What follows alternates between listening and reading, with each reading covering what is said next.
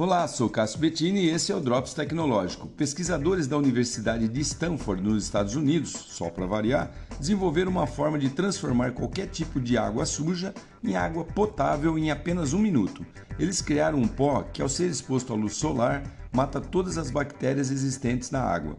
O pó é composto por nanoflax de óxido de alumínio e outros componentes. Segundo os cientistas, são baratos e podem ser encontrados facilmente no mercado. Nos testes, misturando um pouco do pó numa água completamente contaminada, conseguiram ter resultados 100% positivos.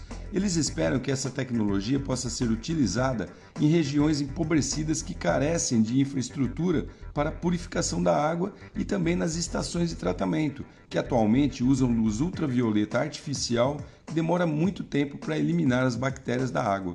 Bacana, né? Sou Cássio Bettini compartilhando temas sobre tecnologia, inovação e comportamento. Até o próximo.